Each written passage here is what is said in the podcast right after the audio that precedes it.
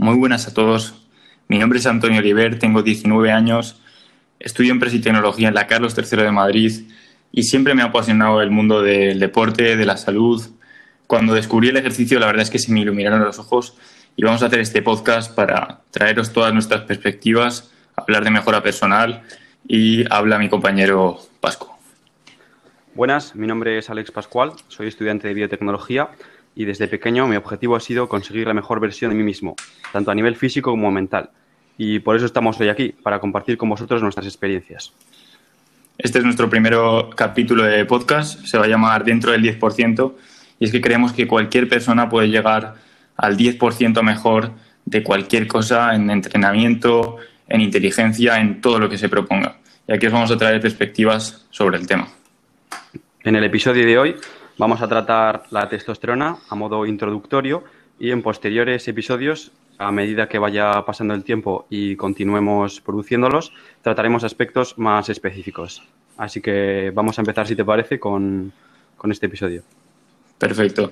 La verdad es que hemos estado investigando muchísimo de la testosterona. Es un tema bastante guay. Yo creo que os va a encantar porque es esencial para cualquier hombre y para cualquier mujer. Así que comienza Pascu hablando sobre la testosterona de manera introducción y luego hablaremos ya de las cosas guapas. Bueno, pues en primer lugar decir qué es la testosterona.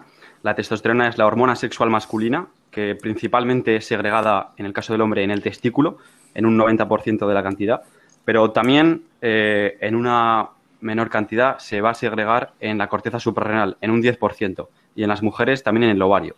Eh, la corteza suprarrenal es eso que bordea las glándulas suprarrenales, eh, que son las glándulas que se encuentran en la parte superior de, nuestros riñones. La testosterona, como es una hormona, va a tener efectos morfológicos, metabólicos y psíquicos.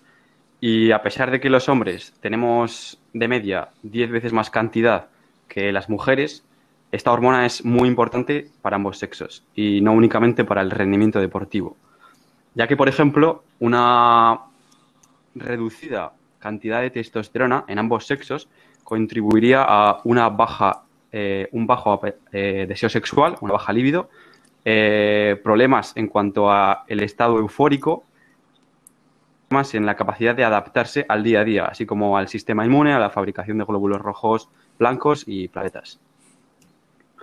Si te parece ahora, Antonio, hablamos de las funciones que podría tener esta hormona eh, vale, perfecto. Cuando se encuentra en es importante, es importante destacar que es muy importante para todos tener buenos niveles de testosterona porque es como que va a automatizar el proceso de ganar músculo, de estar motivado, de tener menos estrés.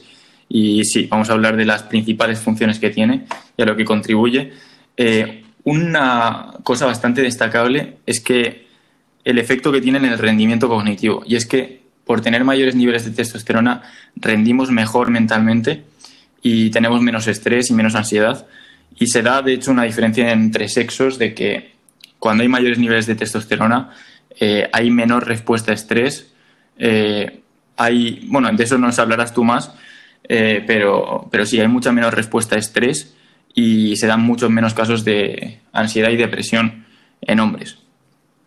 De hecho, tío, se ha encontrado que altos o óptimos niveles de testosterona van a producir una mejor memoria verbal, eh, mejores habilidades espaciales y un mayor razonamiento matemático. Eh, la investigación nos muestra que incluso va a haber una menor incidencia en cuanto a la enfermedad Alzheimer y que existe una relación entre las habilidades de pensamiento, la memoria verbal y la velocidad de procesamiento. Así que el tratamiento de testosterona eh, podría ser interesante. Y aquí, aquí lo que vamos a intentar es potenciar estos niveles de testosterona naturalmente, pero sin duda creemos que para la gente que ya no puede encontrar nada más, la terapia de testosterona podría tener bastante interés y bastante relevancia. Otras funciones más basales de la testosterona serían el desarrollo del pene y los testículos, eh, el desarrollo de las características masculinizantes, como la aparición del vello facial, y púbico, la voz grave, comportamientos psicoemocionales, el aumento de la masa muscular, la recuperación deportiva, el tamaño y la fuerza muscular, el fortalecimiento y crecimiento óseo, como hemos dicho, la libido, tanto en hombres como en mujeres, la producción de esperma, el estado de ánimo normal, y eh, el corazón sano, ya que eh, la testosterona es una hormona que va a ayudar enormemente a la producción de eritrocitos, que son los glóbulos rojos que se fabrican en la médula ósea. Entonces, esto va a contribuir a que nuestro corazón sea capaz de bombear sangre al resto del cuerpo, garantizando a nuestros músculos eh, y a nuestros órganos que llegue una cantidad óptima de oxígeno y de nutrientes. Y luego mucha gente pensará, pero realmente esto de la testosterona no es demasiado importante. Si tengo una alimentación medio buena, si hago las cosas más o menos, ya tendré buenos niveles de testosterona. Y mucha gente se pregunta si realmente hay diferencia entre estar en los niveles medios, que son 400 nanogramos por decilitro, y estar en los niveles altos de 900, 1000 eh, nanogramos por decilitro. Y encontré algunos estudios que la verdad que son bastante prometedores. Eh, primero, en el estudio lo que se hizo es dar un químico que eliminaba completamente la testosterona de, la gente que participaba y entonces ya eh, administraban exógenamente diferentes cantidades de testosterona. Estaban divididos básicamente en tres grupos. Uno tenía en torno a, bueno, si no me equivoco, realmente no sé exactamente, ya dejaremos en el, en el podcast los links exactos de esto. El primer grupo estaba en torno a 100 nanogramos por decilitro, el segundo en la media, en torno a 400 nanogramos por decilitro, y el último estaba en torno a 700-800 nanogramos por decilitro. Y las principales diferencias entre el de baja testosterona y el de testosterona normal es que el de baja testosterona tenía muy poca motivación y sobre todo, lo más significativo, que tenía un rendimiento cognitivo bastante pobre. Se desconcentraba bastante rápido, tenía altas tasas de déficit de atención. Eh, no era capaz de concentrarse, no era capaz de prestar atención y eh, la verdad es que eso era bastante preocupante. Luego sí que en el nivel de alta testosterona, comparado con el nivel de testosterona normal, eh, se podía observar una tendencia en ganancia de músculo. Eh, fue un estudio, si no me equivoco, de 12 o 16 semanas. Se ganó un 2% de músculo de toda la masa total y se disminuyó un 3% de grasa de toda la masa total. Así que directamente sin hacer nada, sin cambiar ninguna variable, esa gente tuvo más músculo y menos grasa.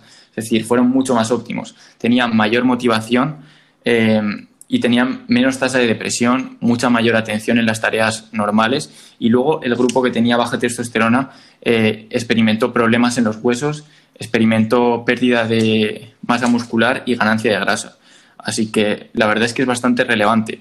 Y luego he encontrado un estudio que me ha parecido bastante interesante y es que eh, hicieron un estudio con traders experimentados eh, que cuando les midieron los niveles de testosterona por la mañana y cuando los traders experimentados se levantaban con mayores niveles de testosterona, unos 100 o 200 nanogramos por decilitro más, eh, tenían, ganaban cuatro veces más dinero simplemente por tener estos niveles de testosterona. Esto no significa que una persona por tener mayores niveles de testosterona va a rendir mejor y va a ganar más dinero, pero sí que es verdad que junto a las habilidades adecuadas tener unos niveles optimizados de testosterona eh, te da esa ventaja, eh, te da bastante más y la verdad es que me pareció bastante interesante. Ahora, Pascu, si quieres, puedes hablar de, del tema de competir y la testosterona porque la verdad es que es bastante interesante. Antes de eso, quería eh, comentar justo lo que tú has hablado sobre el estado de ánimo y es que es muy interesante porque la testosterona al aumentar la producción de dopamina eh, tiene un efecto brutal en el mantenimiento del estado de ánimo y en las sensaciones del placer, así como el, vínculo que tiene con la energía, que incluso esto también se puede ver en las actividades físicas, cuanto más activos estemos, más testosterona generaremos. Esto lo hablaremos posteriormente, pero se ha visto en varios estudios y es algo cuanto menos interesante. Muy interesante.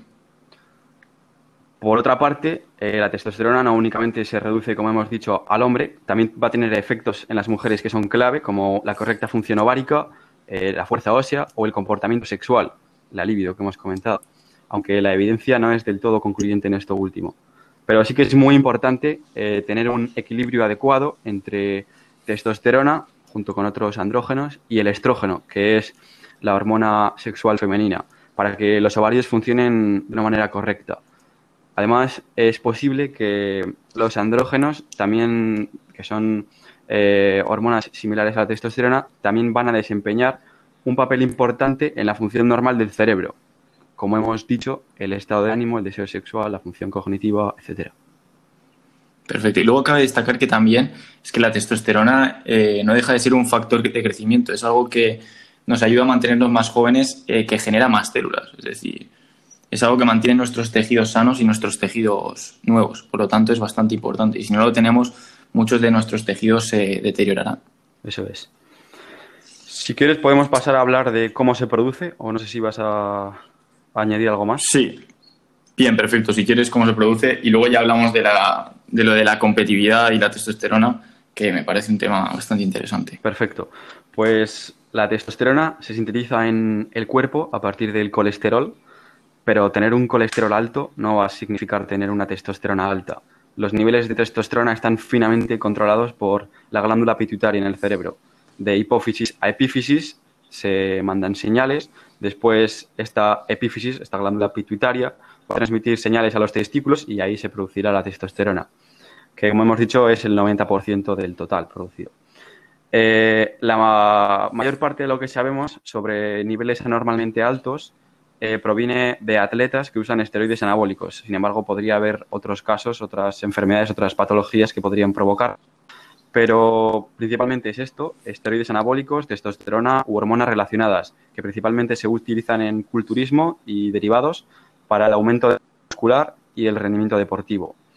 Y también quería comentar una curiosidad respecto a esta hormona que ah, le hemos comentado brevemente antes, y es que existe, a diferencia de otras hormonas, como puede ser el cortisol, un abanico enorme de cantidad normal de esta, ya que eh, el umbral se encuentra entre los 300 a 1000 nanogramos por decilitro, cuando, y vemos que en ese mismo umbral dos personas eh, pueden tener el triple de cantidad de testosterona y encontrarse las dos en niveles recomendados.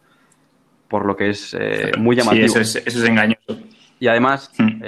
otro, otro dato es que las mujeres tienen 10 veces menos aproximadamente las cantidades de los hombres. Por lo tanto, las cantidades eh, recomendadas serían entre 30 y 100 nanogramos por decilitro, que sigue siendo muy grande porque sigue conteniendo al triple.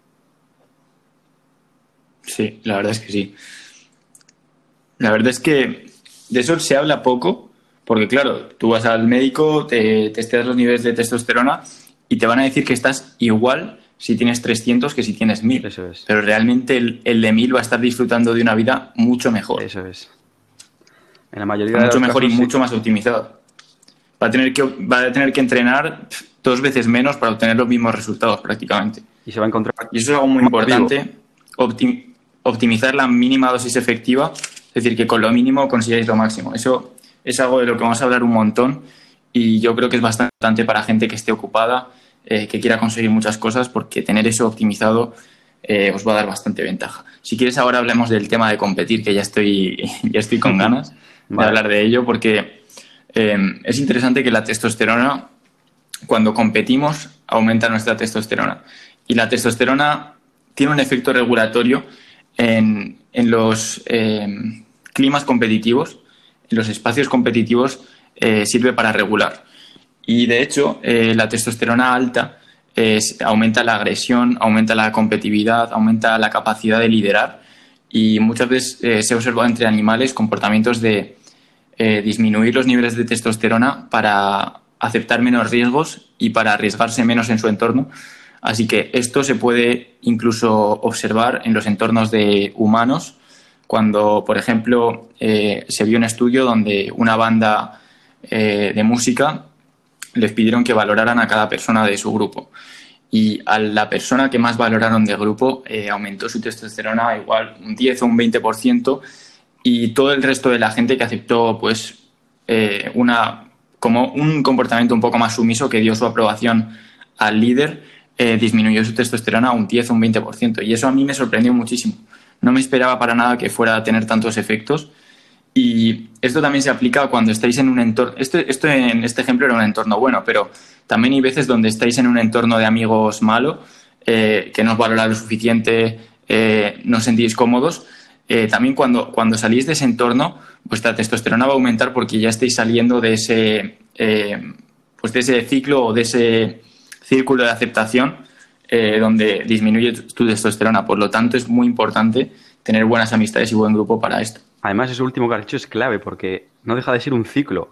eh, si te vas, si te sientes eh, líder, eh, tus niveles de testosterona van a aumentar. Si, aumentan tus niveles de testosterona, te vas a sentir más líder y va a continuar el ciclo y tanto para la parte positiva como negativa va a seguir influyendo. Así que me parece brutal esto último. Exacto, es un círculo vicioso. Realmente, una parte de, la testosterona se genera por el cerebro y por las señales que damos nosotros a nuestro cerebro. Entonces, realmente una persona si tiene una mentalidad y se cree que él es el líder y acepta eso, realmente aunque tengas creado una mentira vas a generar más testosterona. Eso es. Es lo loco de nuestro cerebro, la verdad. Vale, pues de lo siguiente, ¿quieres añadir algo más sobre no, esto? de esto ya no. Vale, perfecto. Pues eh, la siguiente parte, que creo que es bastante interesante, vamos a hablar de la testosterona y la evolución de los niveles de testosterona. Eh, se habla alguna vez, y seguro que habéis escuchado, eh, que es la crisis de la masculinidad, que ahora estamos en la crisis de la masculinidad, pues eh, yo os voy a dar algunos hechos de por qué quizás se dice esto. Y es que ahora la media está en torno a 400 nanogramos por decilitro, eso es lo que se consideran niveles normales en un hombre de mediana edad. Pero es que lo curioso es cuando encontré en estudios eh, que había de los datos de 1940, que fue de las primeras veces que se midió los niveles de testosterona, que de media los hombres de edad media eh, de 40 años o de 50 o de 30 eh, tenían unos niveles del doble, de 800 nanogramos por decilitro. Luego encontré otro estudio bastante destacado y que se ha mencionado bastante de la revista Endocrinología Clínica y Metabolismo, realizada en 2007 en Estados Unidos, donde los niveles de testosterona desde 1980 bajaron un 1% hasta el 2007. Esto quiere decir que un hombre de 50 años en 2004 tendría unos niveles 17% menos que otro de 50 en 1987. Y esto también, otro tipo de estudios que se ha hecho que no se basa en los niveles de testosterona, porque realmente eh, no podemos ir muchos años atrás, muchos más años atrás que en 1940 para medir los niveles de testosterona porque no hay demasiada evidencia, se utilizaba un ratio que se llama el facial width to height, es decir, un ratio entre la anchura y la altura de la cara. Se mide desde el labio superior hasta el ojo superior y se hace como un índice de lo ancho que es tu cara con relación a lo largo que es tu cara. Y esto eh, se ha vinculado con mayor eh, agresividad, mayor atractivo y mayor probabilidad de éxito. Y luego otro índice que hay es el de índice 2D, 4D. Y esto os podéis fijar vosotros ahora mismo desde vuestra casa. Y es que ese, este es el índice que se hace entre el dedo anular y el dedo índice. Cuanto más largo sea tu dedo anular con respecto al índice, está relacionado con mayores eh, niveles de testosterona y más exposición a la testosterona en el feto. Y esto se ha relacionado con eh, los hombres que tenían este ratio más alto, eh, se ha llegado a relacionar en estudios con que trataban mejor a las mujeres y se les mejor las mujeres, y los que tenían un ratio más bajo, que trataban peor a las mujeres y que no tienen tanta habilidad con ellos. Y el facial width to height, el que hablaba antes de la anchura con respecto a la altura, se ha vinculado con mayor atractivo y mayor probabilidad de éxito. De hecho, se observa en bastantes líderes políticos que tienen eh, este ratio bastante alto eh, y es bastante interesante, creo yo. Y de hecho, eh, sí que se ha investigado y el ratio este a lo largo de los años lleva, lleva bajando como en torno a mil años porque antes eh, los hombres tenían las caras más anchas, eh, más definidas y, esto se, notaba bastante. Pero, ¿por qué está pasando esto?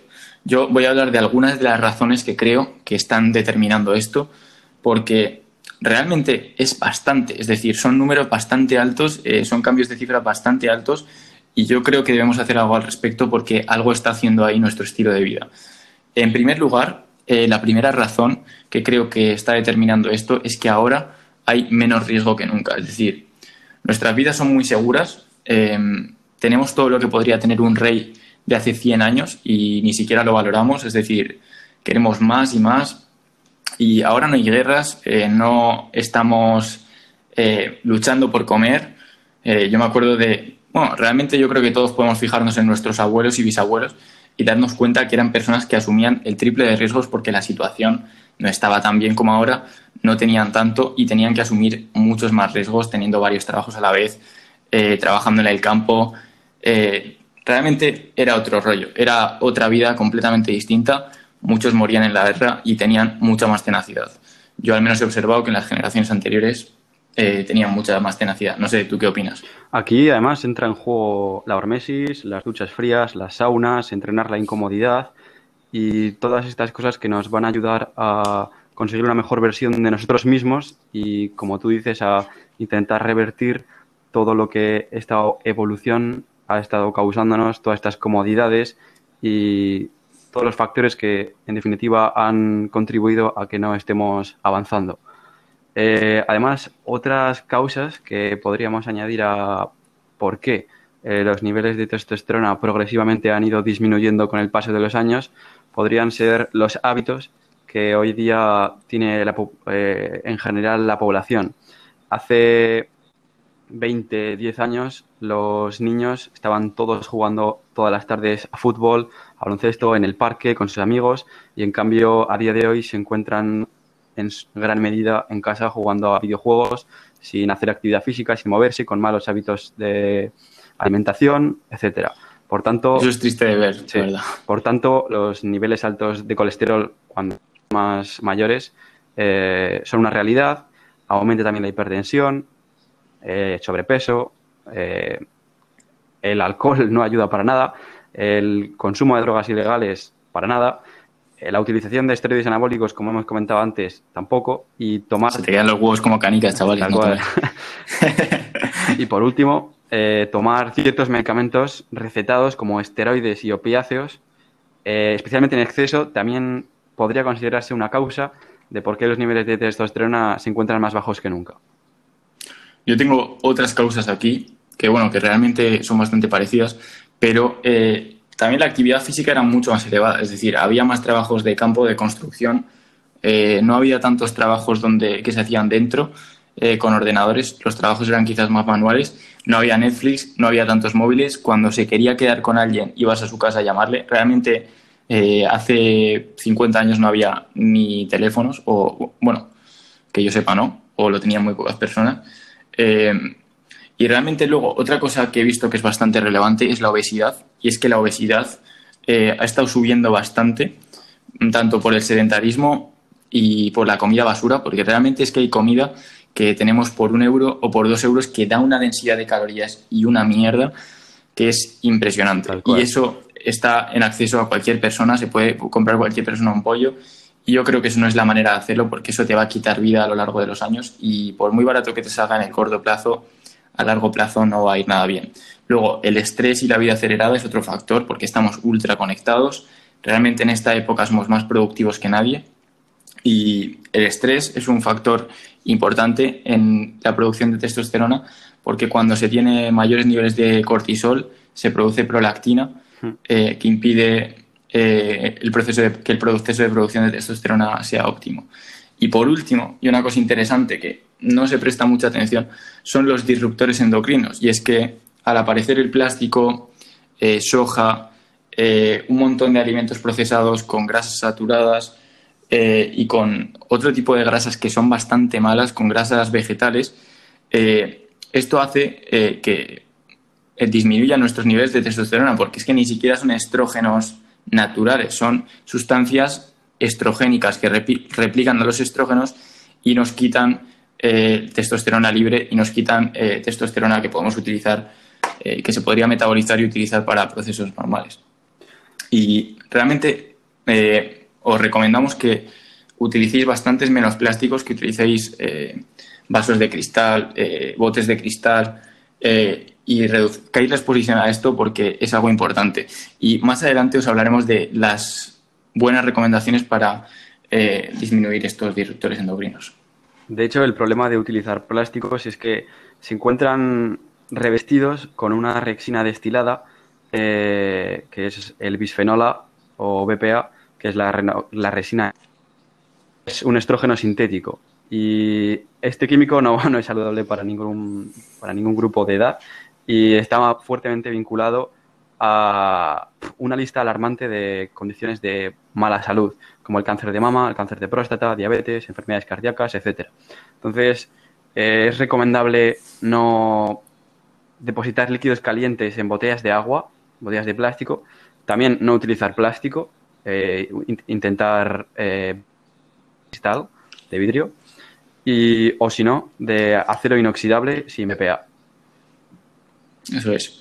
Luego hay que incluir que también hay ciertos alimentos que tienen microestrógenos porque también hay sustancias estrogénicas que se producen a través de los hongos eh, y es que hay cultivos que tienden a estar más contaminados por esto, como por ejemplo el chocolate, el café y eh, los cultivos como el trigo, avena y estos tipos de cultivos. Por lo tanto, tenemos que eh, dedicar tiempo a encontrar chocolate y café de buenas fuentes porque en varios estudios se ha encontrado que la exposición a microestrógenos era del 10 al 20% y también la verdad es que sus efectos son devastadores a nivel de fertilidad, eh, a nivel de deseo sexual, a nivel de aumento de próstata y aumento de, ay, ¿qué digo aumento de próstata? Aumento del útero eh, y aumento de las mamas, por lo tanto, eh, aumenta los factores de riesgo para tener cáncer de mama y esto tendríamos que tratar de eliminarlo. Y luego otra cosa que se encontró, que la sustancia, la estructura de las sustancias estrogénicas es que se pega a la grasa, es decir, si tenemos alimentos grasientos como por ejemplo el aceite o panceta o carne muy grasa envuelta en plástico, la concentración de estrogénicos en la superficie es muy alta debido a que por la estructura de los estrogénicos se pegan a la grasa. Entonces, realmente nos estamos comiendo el alimento más su recubrimiento. Por lo tanto, muy recomendable comprar en carnicerías que te lo envuelven en papel eh, y muy recomendable comprar los alimentos, eh, sobre todo los grasos, fuera de un envoltorio de plástico. Por lo tanto, comprar también eh, lo que es el aceite de oliva, el aceite de coco envueltos en un bote de cristal, porque si están envueltos en plástico realmente tenéis una bomba ahí de estrogénicos y yo no lo haría, sinceramente. Después de oír todo lo positivo que hemos comentado sobre esta hormona, también quería compartir problemas que pueden surgir por si alguien está pensando en inyectársela en vena. Eh, encontramos un recuento muy bajo de espermatozoides, eh, contracción de los testículos, como canicas, e impotencia.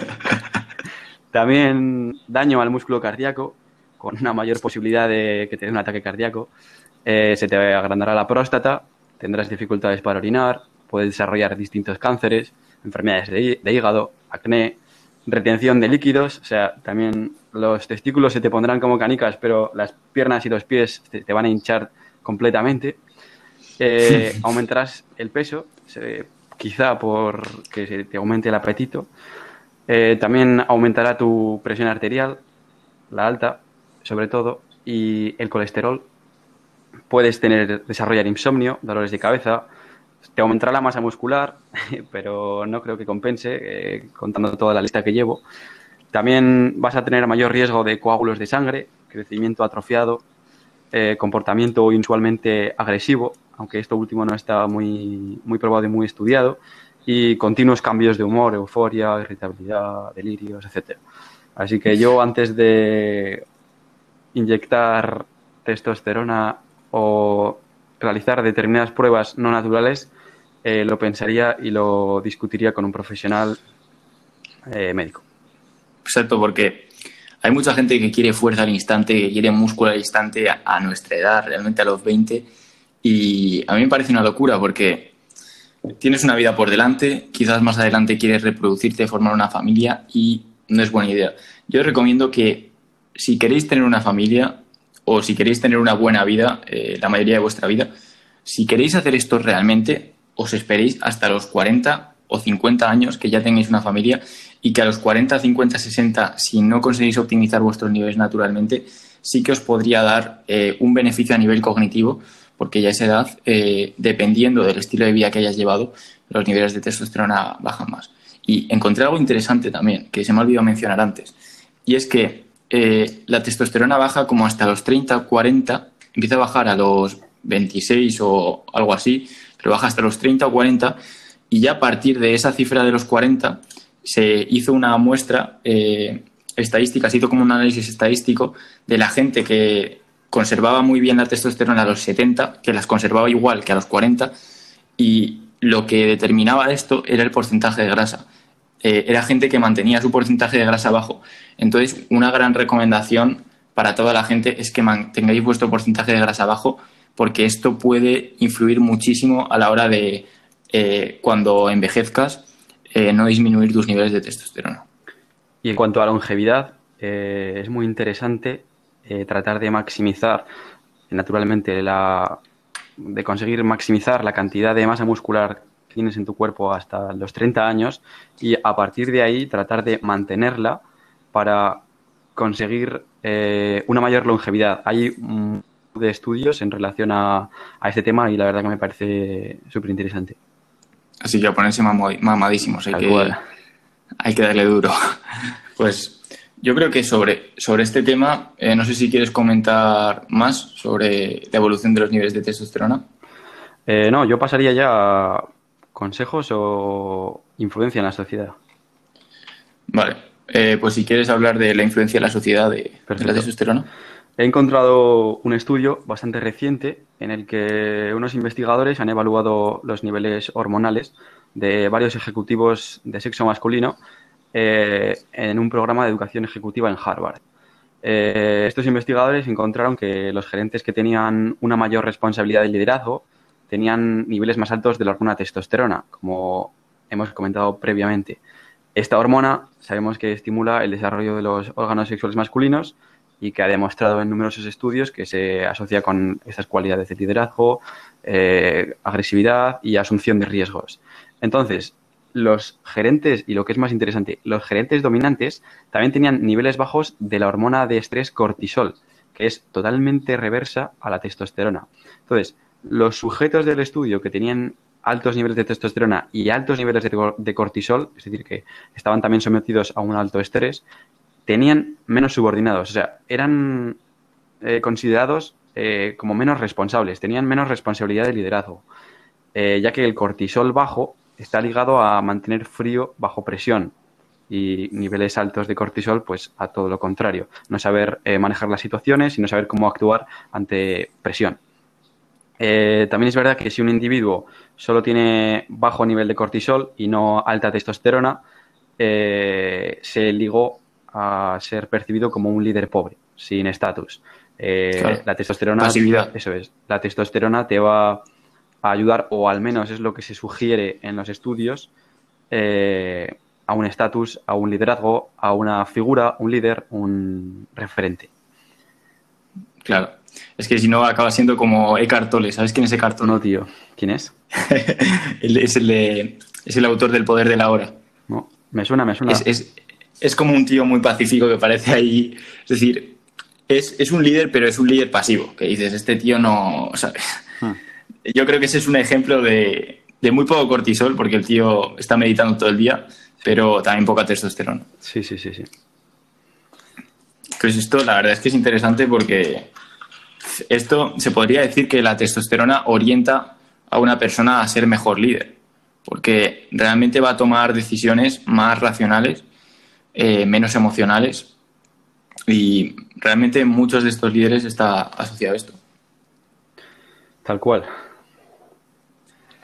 Pues ahora si quieres podemos hablar de las prácticas para aumentar la producción natural de testosterona. No sé si tú eh, querías decir algo más. Eh, me parece perfecto. Pasamos a hablar de optimización y si quieres puedo comenzar hablando con que es importante no acumular mucha grasa, como venimos diciendo, porque la testosterona va a competir con el estradiol, que es la hormona femenina, en la unión a receptores hormonales. Entonces, si tenemos muchos estrógenos en comparación, eh, estos estrógenos eh, será más fácil que se unan a los receptores de los músculos y el músculo, por tanto, no va a recibir la suficiente cantidad de testosterona. Entonces, el músculo se va a ver menos como, como si tuviera una mayor retención y el problema radica en que el problema para el hombre es que el estrógeno principalmente se sintetiza en la grasa. Entonces, reducir la cantidad de grasa sería muy recomendable y pasar de un 17-18% de grasa corporal sería bastante perjudicial para tus niveles de testosterona. Por ello, sí, subir, a, subir de esos niveles. Por tanto, si te encuentras en esos niveles, quizás sería más interesante eh, reducirlos y a medida de ahí tratar de aumentar tus niveles de testosterona a, eh, a la vez que estás eh, desarrollando un entrenamiento de fuerza para conseguir más masa muscular y en definitiva aprovecharte de todos los beneficios de la testosterona. Genial. Pues primero yo creo que os, vamos a dar un poco de perspectiva porque esto es un tema que, nos lleva interesando bastante tiempo y yo hace unos meses dije, voy a empezar un experimento para ver cuánto puedo potenciar mis niveles de testosterona naturalmente.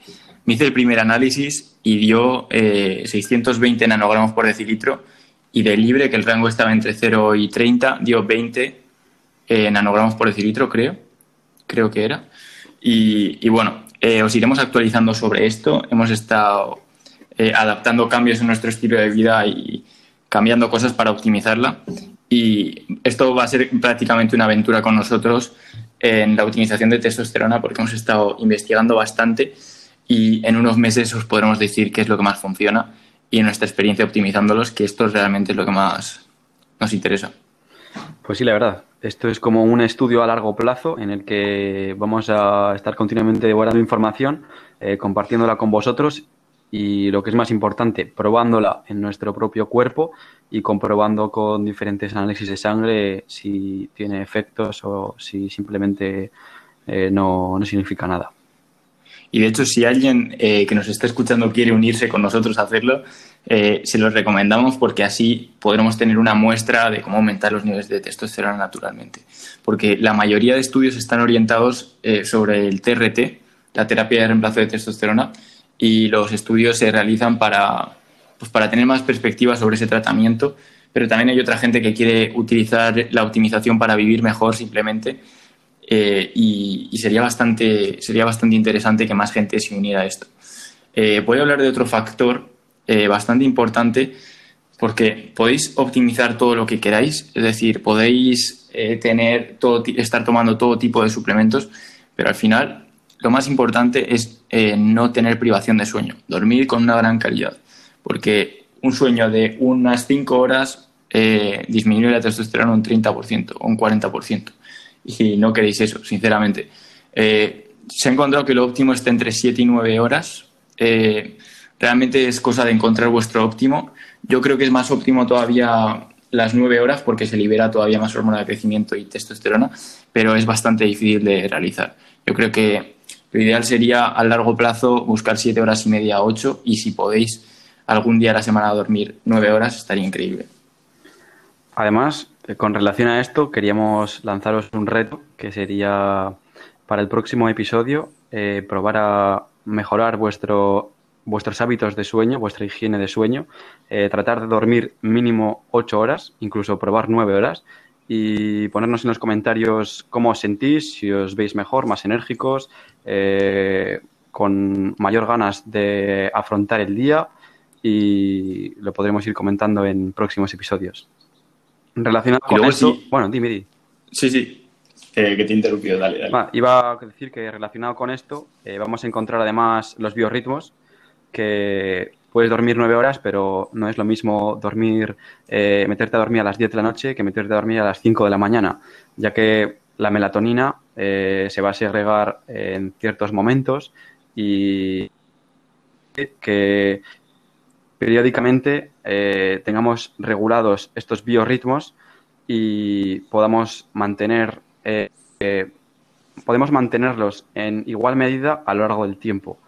Eh, de esto hablaremos en más detalle en próximos capítulos del podcast y como digo es importante que esté equilibrado que, se, y sepa que tras que nuestro cuerpo básicamente sepa que tras una fase REM, que es una fase de inducción completa del sueño, sepa que va a liberar sobre las 7 8 de la mañana testosterona.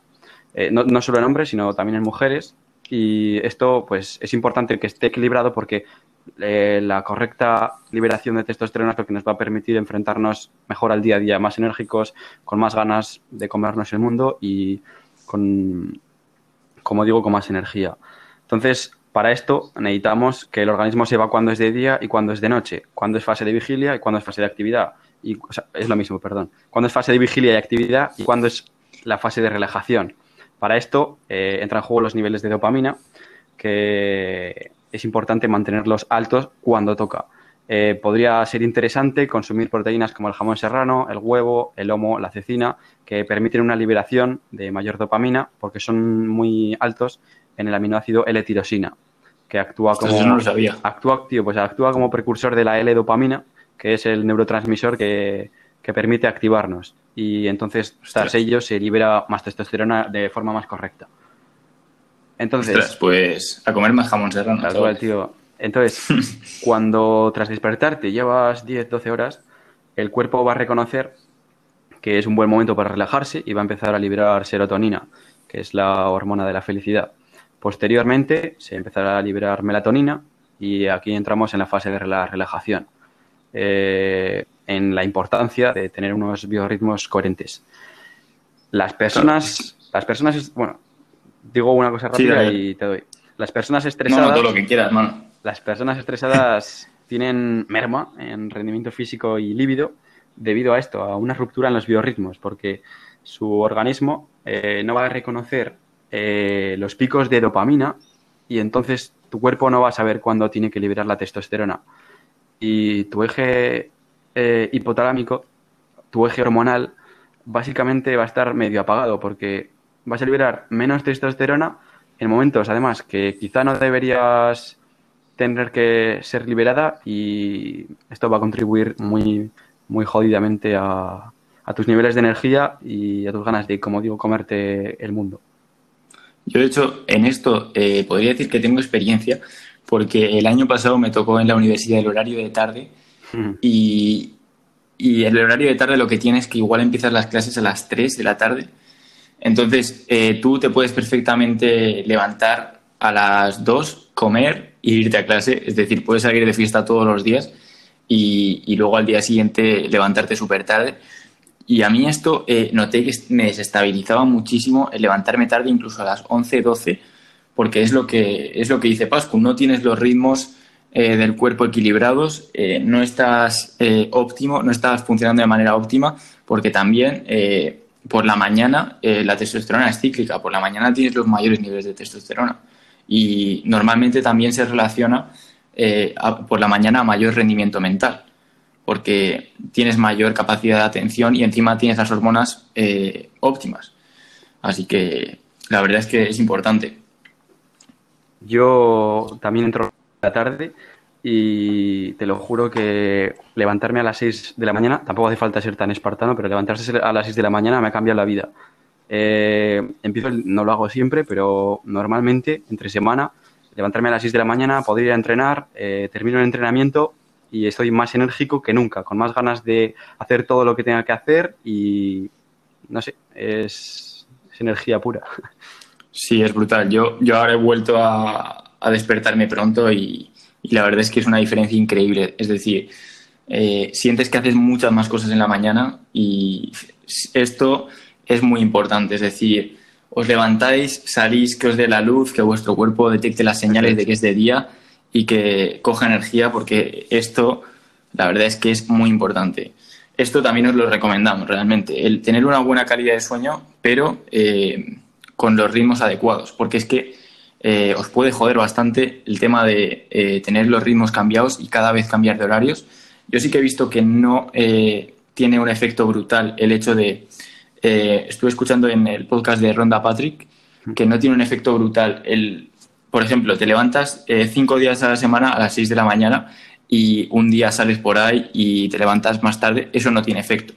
Pero el problema es cuando cambiamos completamente el horario, más de, más de cuatro días a la semana, estamos teniendo un horario cambiado. Entonces, la recomendación realmente es eh, durante cinco días a la semana tener un horario estable y ser disciplinado, eh, salir a la luz, porque es que os vais a sentir para comeros el mundo. que tampoco hace falta levantarse a las 6 de la mañana. Perfectamente te puedes levantar a las 7, a las 8 o cuando mejor te venga. Pero levantarse a las 2 de la tarde no es óptimo en cuanto a los biorritmos, a eh, los niveles de melatonina, de testosterona y todo lo que llevamos comentando. Y lo que has dicho de exposición a la luz solar nada más de despertarnos con 10-15 minutos es súper importante para que nuestro cuerpo detecte que ya es de día y se vayan regulando por sí solos los biorritmos. Eso es. Otra de las cosas que eh, creemos que puede afectar bastante a la testosterona eh, son los niveles de estrés. Y ya lo hemos comentado antes brevemente, pero ahora voy a hablar un poco más, eh, porque yo ahora estoy haciendo una cosa que se llama biofeedback, que es básicamente tratar de controlar la respiración y tratar de respirar menos cada minuto. Es decir, tengo un dispositivo que me mide la heart rate variability, la variabilidad eh, de los pulsos del corazón, que básicamente lo que indica es la adaptabilidad del estrés.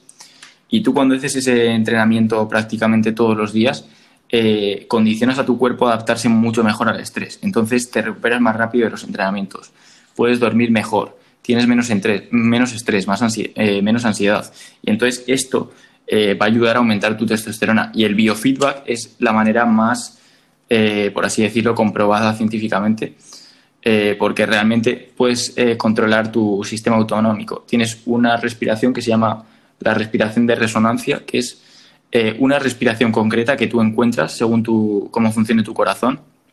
Y es una respiración que, respirando ese ritmo, se estabiliza completamente tu cuerpo y se relaja completamente tu cuerpo solo con practicar esa respiración. Y es brutal. Luego, en esta categoría de controlar el estrés, Metería también meditación, eh, pero es bastante más complicado de aprender eh, para gente principiante. Entonces, biofeedback o cualquier eh, tipo de práctica de respiración puede ser bastante útil para empezar. Luego, la exposición al frío es brutal. eso es la hostia para, para, matar el estrés. Realmente baja muchísimo el estrés y el cortisol. Y también pasar menos tiempo en redes sociales y tecnología y exponerse más a la naturaleza. Esto es súper importante y en cierto modo puede estar relacionado con los biorritmos porque el exponerte más en la naturaleza hace que te dé más la luz por el día y esto, es decir, es para lo que estamos hechos, para estar en la naturaleza. No, nuestro cuerpo pilla señales erróneas de cuando estamos con mucha luz por la noche o cuando estamos viendo las pantallas o cuando estamos viendo ese tipo de cosas. Es brutal la tecnología, pero eh, controlar un poco el uso de ella nos puede eh, aumentar mucho nuestros niveles de felicidad e incluso la testosterona. También quería decir que, bueno, eh, cuando vayamos avanzando y vayamos creando más contenido, hablaremos más sobre la meditación, pero os quería recomendar a todos que lo probéis. Yo era escéptico y este verano, a raíz de una conversación con Antonio, decidí probarlo, decidí darle una oportunidad más allá de 10 eh, intentos que llevaba y que no conseguía hacerme, no me gustaba y la verdad es que fue todo un acierto y estoy súper orgulloso y súper contento de haberlo incorporado en mi rutina diaria porque de verdad que te ayuda a desestresarte y a relajarte como, nada. También, eh, aparte, lo que, lo que has comentado sobre el frío no únicamente te va a dar esos beneficios, sino que además eh, te va a ayudar a ser más disciplinado porque si, por ejemplo, nada más despertarte, te das una ducha fría, eh, es algo que ni de coña vas a querer hacer pero si lo haces ya has hecho como la parte más jodida del día y todo lo demás que te queda ya eh, va a estar pan, va a ser va a estar chupado y va a hacer que tengas mayores niveles de energía, que tengas más ganas de, afrontar el día y que te sea más sencillo y por tanto se reduzca el estrés y mejore tu ánimo. Sí, la verdad es que es brutal una duchita fría por la mañana, eso se activa, vamos.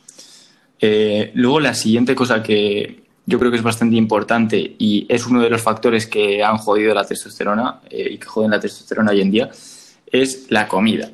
Y realmente la comida, la mentalidad que hay que tener, yo creo, es de comer cosas lo más cercanas a cómo están en la naturaleza posible, lo menos procesadas posible.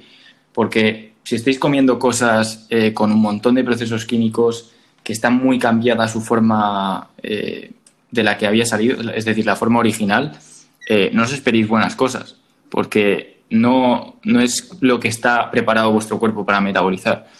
Eh, y por lo tanto, mi recomendación sería comer comidas lo más densas en nutrientes posible.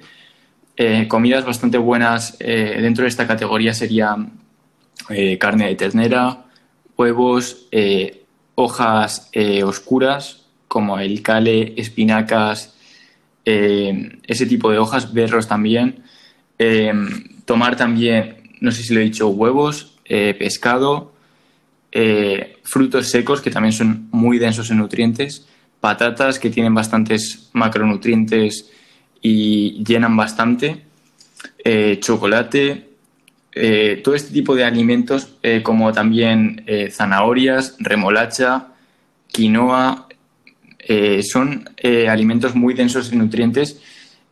bueno, aceite de oliva, aceite de coco. Esto realmente son los alimentos que se supone que tenéis que tomar porque tienen muchísimas propiedades y son muy densos en nutrientes. Eh, ya os hablaremos más eh, de esto en detalle, pero estas son las recomendaciones principales. Comer cosas lo más cercano a la naturaleza, lo menos procesado posible, pero en esto entraremos en detalle con eh, la dieta para aumentar la testosterona y la dieta para rendir mejor mentalmente, porque yo creo que es bastante interesante. Em, luego también, a nivel de la testosterona, es importante eh, que una buena cantidad de vuestra dieta sean eh, fuente de grasas.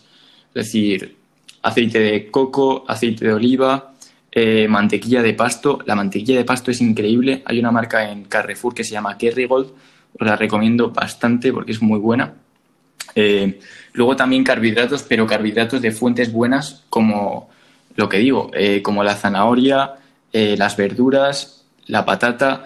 Eh, yo evitaría pasta y pan por el hecho de que tienen gluten y pueden hmm. eh, ralentizar ciertos procesos metabólicos que pueden aumentar la prolactina y interactuar con el tema de la testosterona. Entonces, para esto no sería lo más óptimo y pueden subir también bastante los niveles de, de glucosa en sangre y no queremos eso para estar centrados a lo largo de nuestro día. Y Básicamente eso. Y luego buena cantidad de proteínas sería también importante para mantener el músculo y ganar músculo. Y un superávit calórico, comer un poco más de lo que necesitáis. Una vez que lleguéis a lo que hemos hablado, los niveles óptimos de grasa, que estarían entre el 10 y el 15%, diría yo, incluso bajando al 8, pero al 8 hay que tener cuidado, porque ya a partir de muy bajo se tienen problemas. Pero, y bueno, y luego también eh, no consumir cosas como la soja, eh, o incluso he visto cerveza que tiene bastante concentración de, estrogénicos, pero bueno, eh, la moderación es clave en todas estas cosas. Y luego también hay comidas, de lo que había hablado Pascu, de la producción de aromatasa, que es lo que queremos evitar, que se convierta la testosterona en estrógeno. este proceso es básicamente cuando la testosterona se convierte en exceso de estrógeno pues hay plantas que pueden ayudar a esto, como el brócoli o la coliflor, y también el resveratrol en las uvas rojas o los arándanos. Por lo tanto, incluir estas comidas en vuestra dieta sería bastante útil para evitar eh, un exceso de, este proceso. En cuanto además al tipo de alimentación, eh, es imprescindible que la sensibilidad a la insulina sea correcta, porque si hay una cantidad eh, desmesurada en sangre, eh, se va a evitar la liberación de testosterona por parte del testículo. Entonces, también sería recomendable, al principio al menos, no abusar de hidratos de carbono de alto índice glucémico y garantizar un correcto consumo de proteína, porque vamos a estar, se supone, que entrenando fuerza. Y como tú has comentado, es imprescindible eh, consumir grasa, porque las hormonas, en este caso la testosterona, hemos comentado que se sintetiza a partir del colesterol. Eh, eh, de igual forma ocurre en, los, en la progesterona, en los estrógenos de la mujer, en la cortisona, etcétera. En definitiva, todas las hormonas esteroideas. Entonces, sin grasa no se puede producir testosterona y hay que evitar, por ello, eh, realizar dietas espartanas, dietas muy restrictivas, que lo único que van a hacer va a ser eh, no generarnos adherencia e incluso contribuir a un empeoramiento de nuestra salud. Y como último consejo de dieta, sería increíble si pudierais incluir eh, grasas saturadas como el huevo. Perfecto. Em, otro tema que yo creo que es muy relevante y es de las cosas, de los cambios en vuestro estilo de vida que más pueden aumentar vuestra, testosterona. Eh, se han encontrado vínculos tanto a largo plazo como situacionales, es decir, después de realizar una actividad, del entrenamiento de fuerza y de la ganancia de masa muscular. Es decir, tanto mejorar la composición corporal eh, como el entrenar fuerza y el entrenamiento. Lo que decía Pascu antes, eh, la actividad eh, promueve mayor testosterona. Es decir, cuanto más activo estéis en el día, con excepciones porque tampoco queréis sobrepasar el límite de estrés que ponéis a vuestro cuerpo, más testosterona vais a generar. tipos de entrenamiento que están en el límite, que estimulan mucho vuestro cuerpo, pero no lo estresan en exceso, es sobre todo el entrenamiento de fuerza y el entrenamiento explosivo, porque normalmente lleva poco tiempo el realizar un entreno de fuerza y los eh, beneficios que tiene a nivel de adaptación del cuerpo son increíbles. Por lo tanto, em, mirando varios estudios, tengo unas recomendaciones eh, para la manera de entrenar que va a ser óptima. Sobre todo, el tema importante en el que os tenéis que centrar es la mínima dosis efectiva, porque en el momento que estreséis a vuestro cuerpo de más entrenando fuerza, eh, va a llegar un punto en el que las ganancias no sean tanto e incluso podéis contribuir negativamente a vuestras hormonas. Por lo tanto, las recomendaciones son levantar de manera explosiva, levantar pesado y a buena velocidad y utilizar movimientos compuestos como la sentadilla, el peso muerto, el press de banca y el press militar. El press militar es un gran descubrimiento eh, porque todos estos eh, ejercicios como la sentadilla se han visto eh, estudios que aumentaban un 40% después del entrenamiento explosivo de sentadillas. creo que estaba hecho un rango no muy pesado, a un rango de 10 repeticiones, pero un aumento bastante de testosterona porque estáis activando toda la masa de vuestro cuerpo. pero según lo que he visto, un tema muy interesante es la densidad de los receptores androgénicos. Y es que hay partes de vuestro cuerpo eh, donde tenéis más receptores. Y lo importante es, algo muy importante y muy interesante es aumentar esta densidad y aumentar eh, cómo reaccionan estos receptores. Los receptores de las piernas, eh, por lo que he visto, están bastante fijos, es decir, hay mucha cantidad de receptores, pero no se pueden cambiar en gran medida. Pero los que sí que se pueden influir bastante son los de los trapecios, pecho y hombros. Entonces, meter ejercicios explosivos de pecho, hombros y trapecio sería bastante bueno. Y ejercicios recomendados que pongo para esto, aparte de los básicos como sentadilla, peso muerto y press de banca, que esos tienen que ser clave en cualquier entrenamiento, es el press militar, porque el press militar, al activar mucho los trapecios y los hombros, eh, a nivel hormonal es bastante bueno, eh, y más si le sumas explosividad. los ejercicios como muscle ups, no todo el mundo los puede hacer, son difíciles, pero son brutales trabajan todas estas partes del cuerpo y encima incluyen la recomendación de levantar de manera explosiva y levantar pesado y a buena velocidad, porque estáis levantando todo vuestro cuerpo. Entonces, más el abs es el ejercicio rey eh, y dominadas con lastre también es un ejercicio muy bueno para activar toda la masa del cuerpo y no estáis cargando la columna ni nada, pero estáis... Eh, es decir, eso es una bomba hormonal increíble si conseguís hacer eh, dominadas con lastre. También flexiones explosivas y flexiones con peso y luego, el, si, si tuvierais que quitar todo esto y decir, eh, voy a, quiero buscar eh, un ejercicio que no me consuma nada prácticamente de tiempo, pero que me dé el máximo, los máximos efectos en el mínimo tiempo posible. Pues eh, vuestra solución son los sprints. Los sprints son increíbles. vi un estudio de, de unos rusos de, que entrenaban lucha olímpica eh, durante la semana de competición, de preparación, estuvieran haciendo series de sprints eh, durante seis semanas y en las seis semanas ya siendo una salud con muy buena dieta, subieron sus testosterona una locura. Es decir, esto es lo mejor que podéis eh, utilizar para aumentar la testosterona. Yo estaba incluyendo los sprints en los entrenamientos y es que no lo voy a quitar por nada por mucho que me guste entrenar fuerza, porque estoy ahora preparándome para entrenar fuerza, eh, para levantar bastante peso, pero por mucho que me guste, siempre voy a meter sprints y ejercicios explosivos porque es que tienen, eh, tienen unos efectos increíbles a nivel metabólico y a nivel hormonal que ya simplemente por estos efectos puede aumentar vuestra fuerza más que al aumentar, eh, al, que al entrenar fuerza a saco. Es decir, estas cosas son cosas que van a acelerar vuestro proceso. Yo quería. También. perdón. Eh, eh, como, como, último ejercicio, pero tiene un nivel eh, bastante más difícil de especializarte en esos movimientos, son los ejercicios de alterofilia, que cumplen todas las categorías, como los power cleans y las arrancadas. Pero son, tienen un nivel de especialización muy alto y os tienen, que enseñar bien a hacerlos porque son, pueden ser lesivos si no se realizan correctamente y son ejercicios muy, muy, muy técnicos. Pero estos también se han encontrado estudiando sobre la alterofilia, que aumenta la eh, capacidad cardiovascular, eh, aumentan la testosterona, eh, liberan un huevo de factores de crecimiento, son brutales. Y así que, y el último ejercicio, ya, ya te dejo, sería eh, las series de pirámide, porque esto también está en, la categoría de ejercitar lo máximo y mover la mayor cantidad de masa muscular en el menor tiempo posible. Esto es matador, pero recomiendo que le deis una oportunidad si podéis. Y son series pirámide, tanto de dominadas, press inclinado y de peso muerto. Yo estuve en mi preparación de fuerza haciendo series pirámides de peso muerto, que de hecho hicimos un entrenamiento juntos, Alex y yo.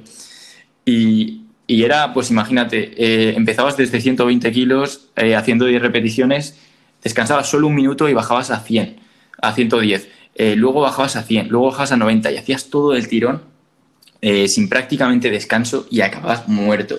Era una puta locura, pero claro, eh, eso estimula vuestro cuerpo de una manera increíble y no estresa demasiado porque tampoco estáis tanto tiempo haciéndolo como para que vuestro cuerpo entre en un estrés brutal. Si, hacéis series, si hacéis 10 series descansando 10 minutos entre medio, igual el estrés a vuestro cuerpo es mayor. Pero si eh, lo aglomeráis todo, eh, lo juntéis todo y le metéis a saco, los efectos son brutales. Os recomiendo que probéis una de estas porque vais a flipar. Yo quería solamente relacionar ejercicio físico y la testosterona, ya que eh, ya sea con ejercicio de fuerza o de hipertrofia, que has comentado antes de 10 repeticiones más o menos, eh, van a ser en ambos casos necesarias las roturas microfibrilares que se dan durante el entrenamiento. Eh, esto es debido a que nuestro organismo es una máquina perfecta de adaptación y en el momento de entrenamiento, al ejercitar nuestro músculo, se van a romper nuestras fibras miomusculares y se producirá la liberación de CTKs, que son citoquininas, moléculas inflamatorias. Esto también entraremos en cierta acidosis y por ello al organismo más opción que liberar testosterona para adaptarse y que en el próximo entrenamiento no suponga tanta rotura el entrenar a esa misma intensidad. Entonces, eh, decir que es clave el entrenamiento de fuerza que las roturas son necesarias, son la base de la hipertrofia y de la fuerza y que no es algo malo.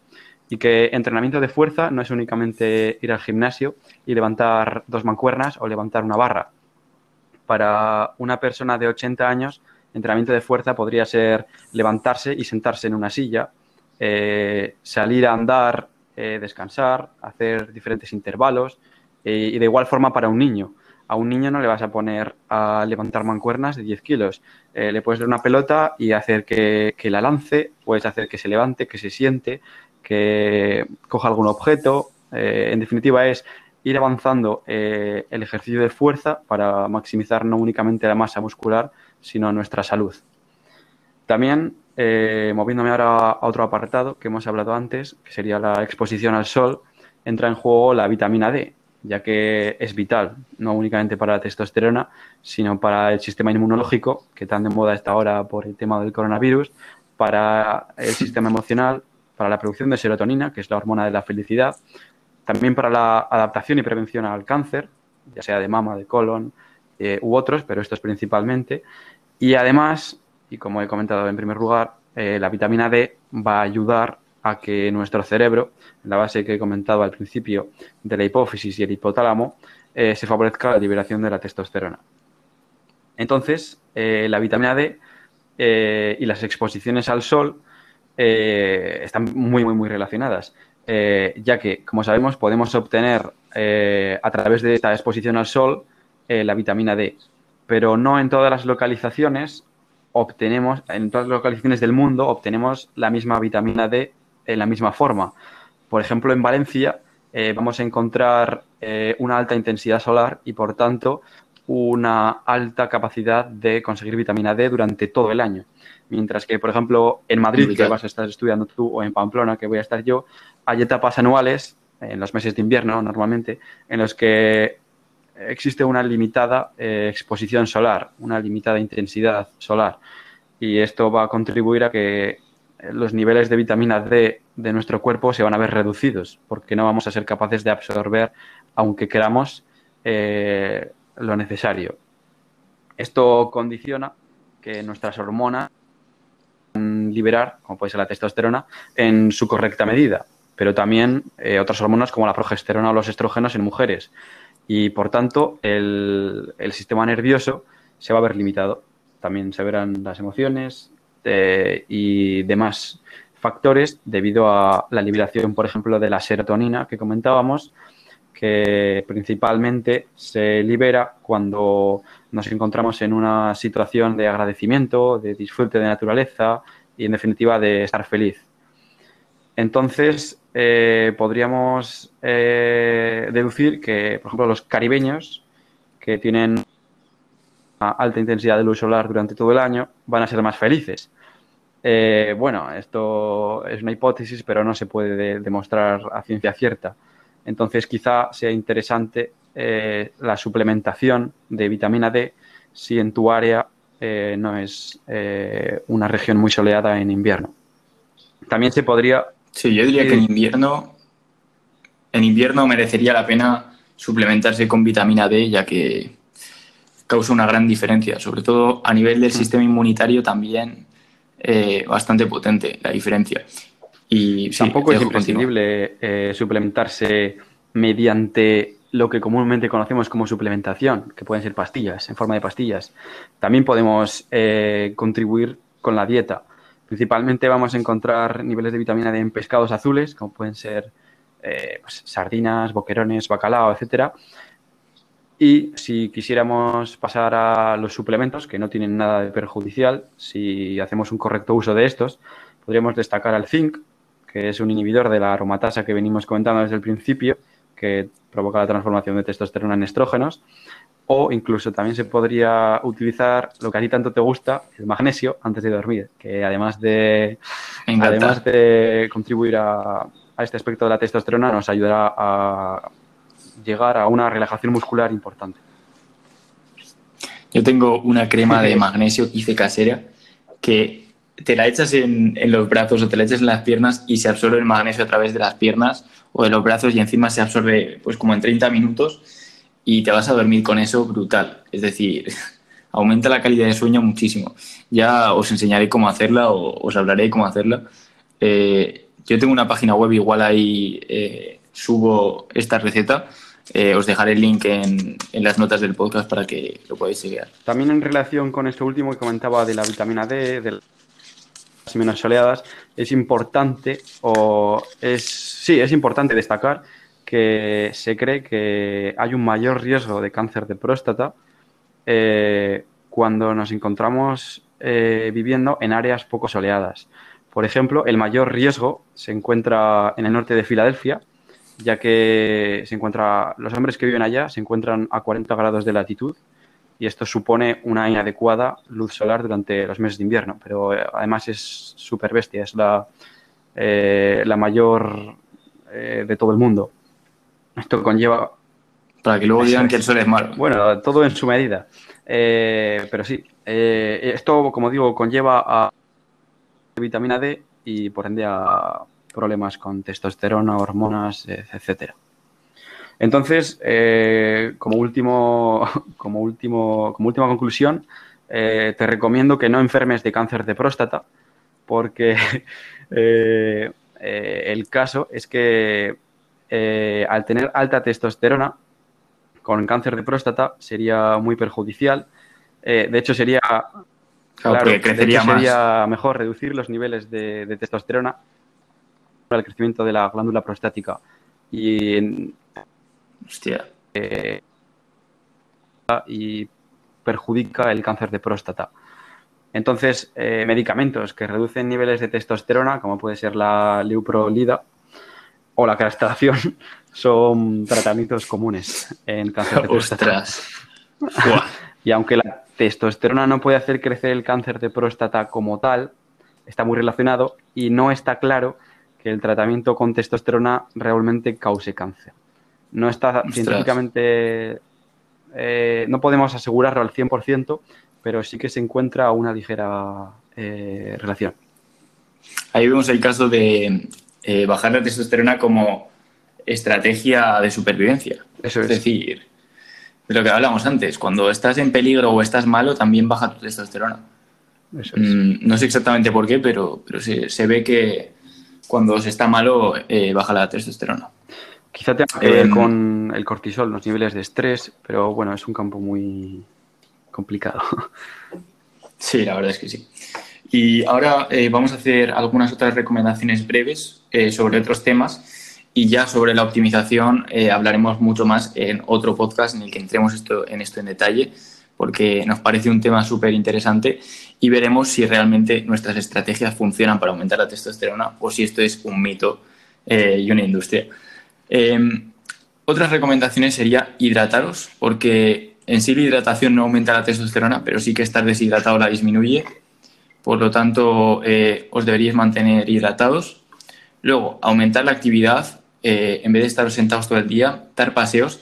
Incluso yo estuve experimentando con ponerme la mesa de pie para poder trabajar de pie y así tener mayor flujo sanguíneo y mayor actividad. Y la verdad es que eh, se sentía bastante bien trabajar de pie. Y os lo recomiendo bastante porque también elimina bastante el dolor de espalda. Em, luego, em, nosotros tenemos una opinión sobre, una opinión y bueno, de hecho eh, se ha visto eh, que sobre mejorar la postura corporal y la actitud y las poses de poder. Eh, esto es bastante útil porque la parte de la testosterona que se produce gracias a la comunicación del cerebro, em, esto, esto, tener mejor postura y, mejor actitud, eh, hace liberar mayor testosterona por esto. Eh, la parte de la testosterona que se produzca por estas señales aumentarán si tienes una mejor postura corporal y actitud y adoptas poses de poder. De hecho, se ha visto en estudios que cuando se tenían poses de poder eh, y poses donde exponías el pecho y exponías el cuello y no estabas en ninguna postura defensiva, aumentaba la testosterona. Esto no es un cambio, estos son cambios a corto plazo cuando tienes una mejor postura corporal, pero si estáis todo el día con una mejor postura corporal, eh, esto os ayudará a tener mejores niveles de testosterona. Eh, luego también es importante eh, tener ropa holgada en los testículos, no tener ropa que, os ahogue ahí abajo, porque eso, no, porque eso lo que hace es disminuir el flujo sanguíneo a esa zona y no es nada positivo. Eh, luego, eh, algo bastante interesante y digno de consideración es, en cuanto a aumentar la densidad y la sensibilidad de los receptores androgénicos, eh, los ayunos prolongados, desde un día a tres, cuatro días, se han visto aumentando la testosterona cuatro veces, hasta cuatro veces, y aumentando la hormona de crecimiento hasta 15 veces. Entonces, yo creo que el mejor ayuno riesgo-beneficio es el de tres días, porque aumenta bastante la producción de testosterona eh, entráis en autofagia y regeneráis vuestro cuerpo y aumenta mucho la producción de hormona de crecimiento. Y ya más allá de ahí, quizás es estresar bastante el cuerpo y es donde empiezan más efectos negativos. ¿Tú qué opinas de los ayudos, ayunos? Eh, yo llevo dos años eh, ayunando y no únicamente me encuentro más enérgico, sino que además en el día a día me resulta muchísimo más práctico porque me despierto, me pongo a hacer tareas que tengo que hacer y ahorro ese tiempo que perdía, entre comillas, desayunando eh, en otras tareas que luego, al, y también es cierto que al eh, comprimir las veces que comes, eh, vas a notar en tus comidas que aumenta la cantidad de esta. Entonces, también a nivel psicológico, quizá si comes más de la cuenta te pueda, te ayudar. Eh, yo también me había apuntado unos tips eh, breves y últimos y hemos coincidido en el de eh, no llevar ropa interior preta, tener los testículos frescos y libres por, para,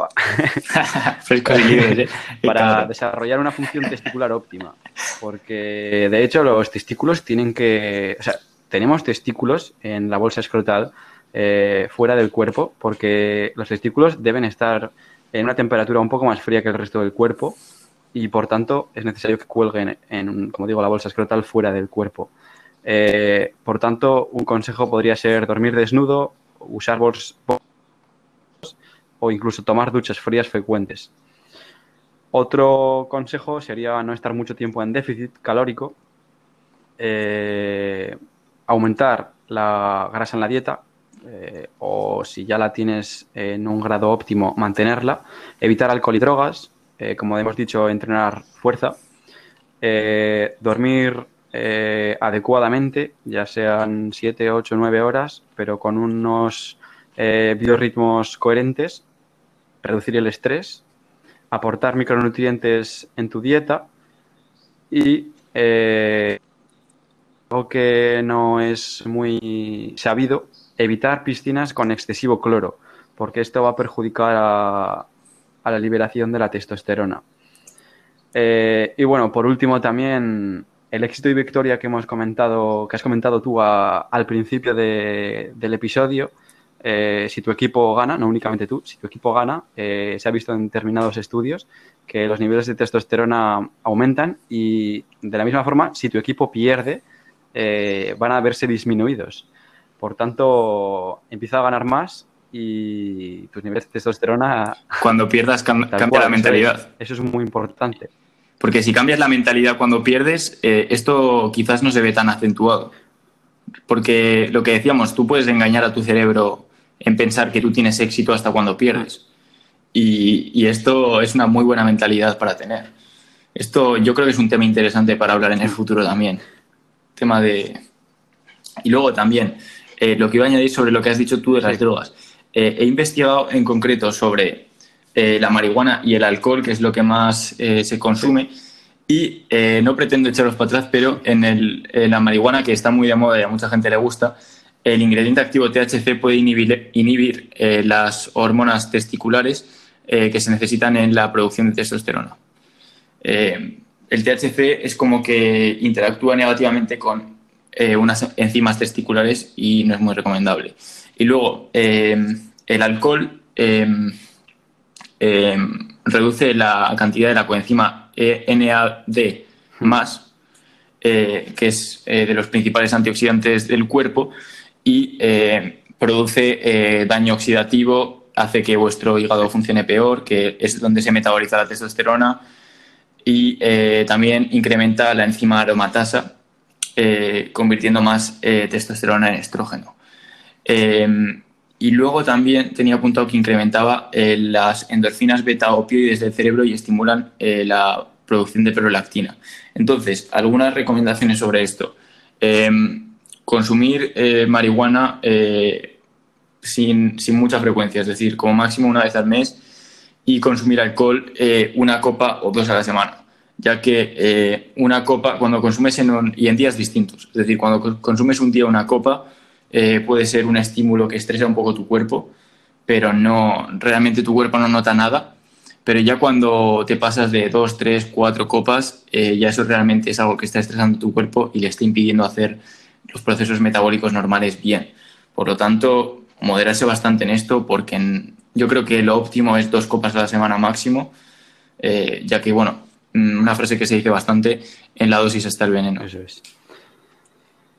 Incluso, si es posible, eh, evitar eh, cualquier cantidad de alcohol o drogas, o sea, limitarlo a cero, si es posible, si es tu caso y si valoras realmente lo que ello conlleva, los, eh, los daños que va a provocar en tu cuerpo y las secuelas que va a dejar. Y yo... Claro, realmente lo esencial es, si tú eres capaz de tener una mentalidad para dejar completamente todo eso, hazlo. Eso es. Va a ser mejor que tomar algo.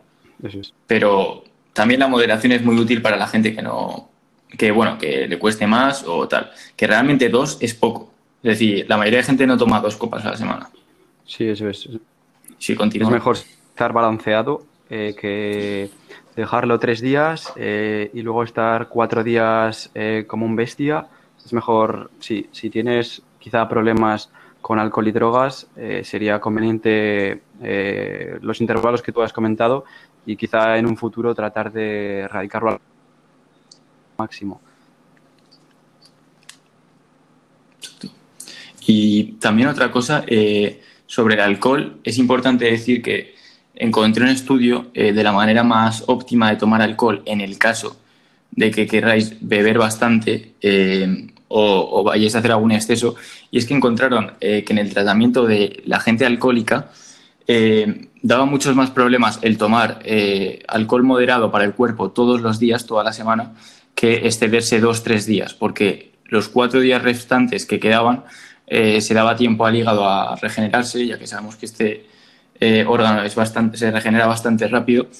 Y eh, para la gente que bebáis, la manera más óptima de hacerla es no, no, tomar nada entre semana, ni una copita por aquí y otra por allá, sino beber dos o tres días, centrar el alcohol que bebas en dos o tres días para que el cuerpo tenga la capacidad de recuperarse el resto de días, ya que se encontró mucha efectividad en este tratamiento para la gente alcohólica de beber solo durante dos o tres días y beber lo que quieran, aunque se excedieron incluso en el, en el estudio y no tuvieron problemas hepáticos. Sí, sí.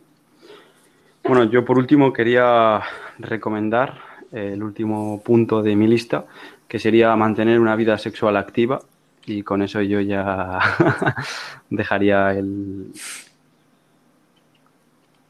Perfecto. Yo sí, yo lo dejaría ahí. Y incluiría que se encontró un estudio eh, que no se sabe hasta qué punto eh, es muy fiable, pero bueno, los resultados son los resultados. Y encontró que la eh, frecuencia óptima de eyaculación era cada siete días, ya que después de siete días sin masturbarse, los hombres tenían la testosterona aumentada un 140%.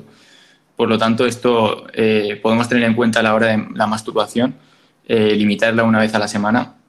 El sexo, lo que queráis, la verdad, porque aumenta la testosterona, pero la, la masturbación sería óptimo limitarla una vez a la semana. Y por último, creo que querías tú también, aparte del reto que, yo les he propuesto de tratar de mejorar su higiene eh, del sueño, creo que tú también querías proponerles algo. Sí, bueno, eh, hemos pensado este planteamiento para que interactuéis con nosotros, que es que vamos a proponer cada semana un reto y vosotros nos vais a decir eh, cómo os ha ido. vamos a hacer un grupo de Telegram que se va a llamar dentro del 10% y dejaremos el link también dejaremos el link a mi página web y de lo que hemos hablado. Pero bueno, vamos a proponer los dos retos siguientes. Eh, Pascus ha propuesto el reto del sueño, eh, que es eh, dormir de 7 a 9 horas todos los días durante la siguiente semana. Y el reto que voy a poner es que hagáis sprints un día, que probéis un día de esta semana hacer sprints de la siguiente manera. Lo que vais a hacer es hacer un sprint a intensidad máxima durante en torno a 10, entre 10 y 20 segundos que descanséis un minuto y volváis a hacer eso, un minuto, un minuto y medio, y volváis a hacer eso cuatro o cinco veces. Y con eso eh, tenéis realmente para tres días enteros eh, de estimulación hacia vuestro cuerpo, hacia quema de grasa, eh, producción de hormona de crecimiento, producción de testosterona, y realmente podéis flipar con eso. Y espero que lo hagáis los que estéis escuchando y nos comentéis qué tal os va porque eh, creemos que puede tener bastante impacto en vuestra salud. También nos agradeceríamos que en los comentarios de la plataforma en la que estéis escuchando este podcast eh, nos comentéis qué temas os gustaría que tratásemos en siguientes entregas y sin más que os suscribáis si, si queréis aprender y, y que aquí seguiremos nosotros. También nos agradeceríamos que nos deis buena valoración si os ha gustado eh, ya que esto ayuda a crecer nuestro podcast, ya que somos nuevos en esto y queremos llegar al máximo número de gente posible. Y muchas gracias por todo. Eh, nos despedimos, ha sido un placer hacer este podcast porque de verdad a nosotros nos encanta compartir estas cosas y hablar de estas cosas. Espero que os cuidéis y apliquéis todo esto. Seguiremos compartiendo. Un saludo.